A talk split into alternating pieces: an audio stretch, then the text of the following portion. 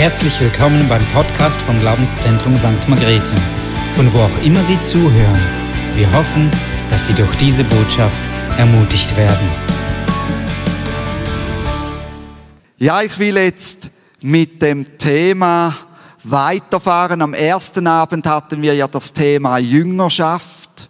Hör es dir mal an. So wichtig, dass wir Menschen begleiten im Bibellesen und im Gebet. Und am zweiten Abend hatten wir Evangelisation im nahen Umfeld.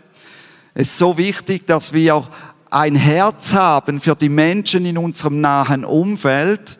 Und manchmal ist es schwierig, da hast du Leute um dich rum, du bist schon 10, 20 Jahre mit ihnen zusammen, du hast ihnen etwas weitergegeben, du hast dich für sie interessiert aber irgendwo öffnen sie ihre Herzen nicht für Gott. Aber trotzdem soll dein Herz bewegt bleiben für diese Menschen. Und jetzt kommen wir zur Evangelisation im Alltag. Und ich habe das unterschieden, weil es ist wichtig, dass wir weise sind, wenn es um dieses Thema geht und dass wir nicht äh, überall einfach kommen und den Leuten das Evangelium um den Kopf rumschlagen. Aber wenn es um Evangelisation im Alltag geht, dann ist es was anderes wie Menschen im nahen Umfeld. Das Wichtigste ist, bei der Evangelisation im Alltag, dass wir am Morgen aufstehen mit einem Gebet, dass wir beten. Und ich will da Markus 1,35 nehmen. Da heißt es, Jesus stand am frühen Morgen auf, ging hinaus an einen einsamen Ort und betete dort. Und ich glaube, wenn ich so die Bibel lese, Jesus hat gebetet, Vater im Himmel, was hast du heute mit mir vor? Welchen Menschen willst du heute begegnen? Und so wichtig, dass wir am Morgen, bevor wir aus dem Haus gehen, dass wir auch aufstehen und unser Wunsch ist, dass Gott Menschen begegnen kann. In Matthäus 9, 37 sagt Jesus, bittet den Herrn, der Ernte, dass er Arbeiter sende. Und das machen wir gern, oder? Wir bitten, Herr, sende Arbeiter. Aber er macht noch etwas in Matthäus 10,1. Er sagt zu den Jüngern, bittet den Herrn der Ernte, aber geht auch selbst. Spannend, oder? Also wir können uns nicht einfach zurückziehen und sagen, ja, wir bitten jetzt drum und unsere Aufgabe ist erledigt. Nein, er sagt, und geht auch selbst. Aber ich will neben euch noch mehr Menschen senden. Also der erste Punkt ist beten am Morgen, dass Menschen von Gott berührt werden. Und der zweite Punkt ist dann bemerken, dass du bemerkst, was um dich herum im Alltag geschieht. In Markus 9, äh, Matthäus 9, 36 heißt es, als Jesus aber die Volksmenge sah, sah fett und unterstrichen, er hat bemerkt, was um ihn herum ging. Oder in Lukas 7, 13, und als Jesus die Frau sah, er hat bemerkt, was da abgeht. Und wir finden Bibel, viele Bibelstellen, wo, wo gezeigt wird, Jesus hat gesehen, was in seinem Umfeld geschieht. Oder Apostelgeschichte 10, 38, dort heißt es, Gott salbte Jesus mit Heiligen Geist und Kraft. Übrigens, er hat auch dir den Heiligen Geist gegeben und diese Kraft.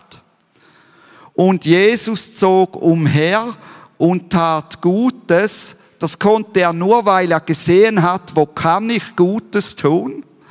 Und heilte alle, die vom Teufel überwältigt waren. Ich frage dich, was hindert uns im Alltag zu sehen? Was?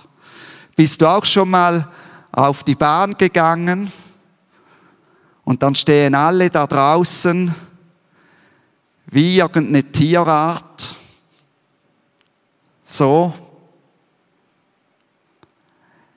Das Handy hindert uns zu sehen, Menschen zu sehen, wo Gott vielleicht dich gebrauchen möchte, um sie anzusprechen.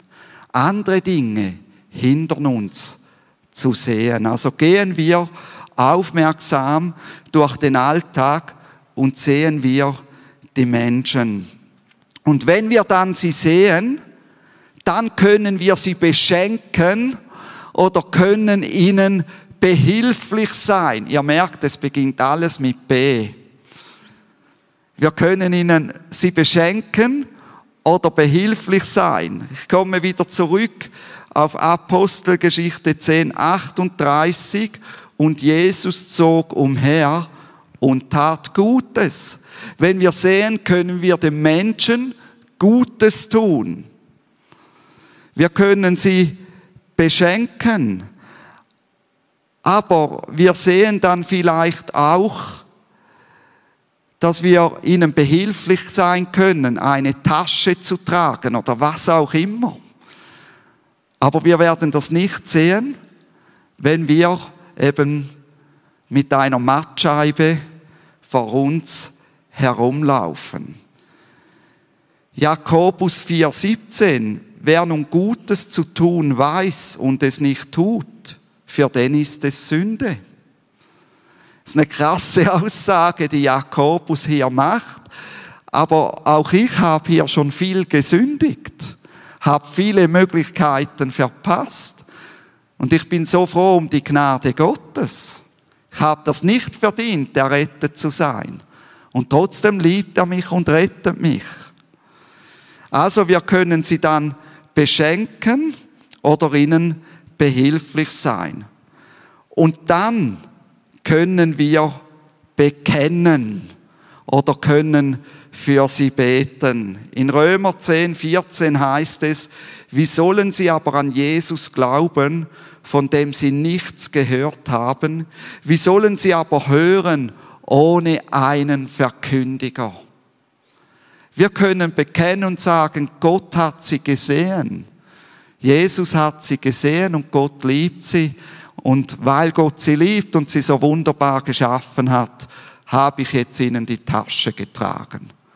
Oder weil Gott sie liebt, komme ich zu ihnen und bete mit ihnen und will, dass es ihnen gut geht. Markus 16, 18, Kranken werden sie die Hände auflegen und sie werden sich wohl befinden. Und nochmals, in dem Moment, wo wir für die Menschen beten, da spüren die Menschen etwas von dem dreieinigen Gott, von dieser Beziehung, die wir zu Gott Vater, zu Gott Sohn und dem Heiligen Geist haben. In dem Moment begegnen sie Gott. Und das ist so wichtig, dass sie diese Begegnung haben. Und vielleicht hört es da dann schon auf, aber vielleicht entsteht etwas, das weitergeht, dass man sich mit diesem Menschen befreunden kann, zum Freund werden kann von diesem Menschen. In Matthäus 11, 19, da stellen die Schriftgelernten und die Pharisäer zu Recht fest, dass Jesus ein Freund der Menschen ist. Aber ihnen hat nicht gepasst, von welchem Menschen er der Freund ist. Aber sie stellen zu Recht fest, wie ist Jesus ein Freund? Und ihr wisst, was dort steht, oder? Der Fresser und Säufer und Zöllner. Und Jesus ist ein Freund geworden von diesen Menschen. Lukas 19, 5 bis 6. Und Jesus schaute Zachäus an und sagte, Zachäus, heute kehre ich zu dir heim. Und wir sehen, die sind Freunde geworden. Die Reaktion von Zachäus zeigt es. Sie sind Freunde geworden. Matthäus 12, 13, da heißt es, grüßt mit dem Friedensgruß, nehmen sie euch auf, so komme euer Frieden auf sie.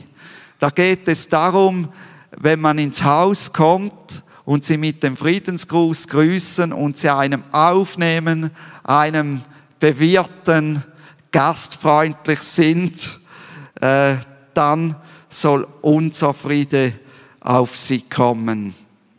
Und wenn man dann zu diesem Punkt gelangt ist, das passiert ja nicht immer, dass man sich dann befreundet mit diesen Leuten, dann kann man ihnen Bibelstudium anbeten. Der Mensch lebt nicht vom Brot allein, sondern von einem jedem Wort, das aus dem Mund Gottes hervorgeht.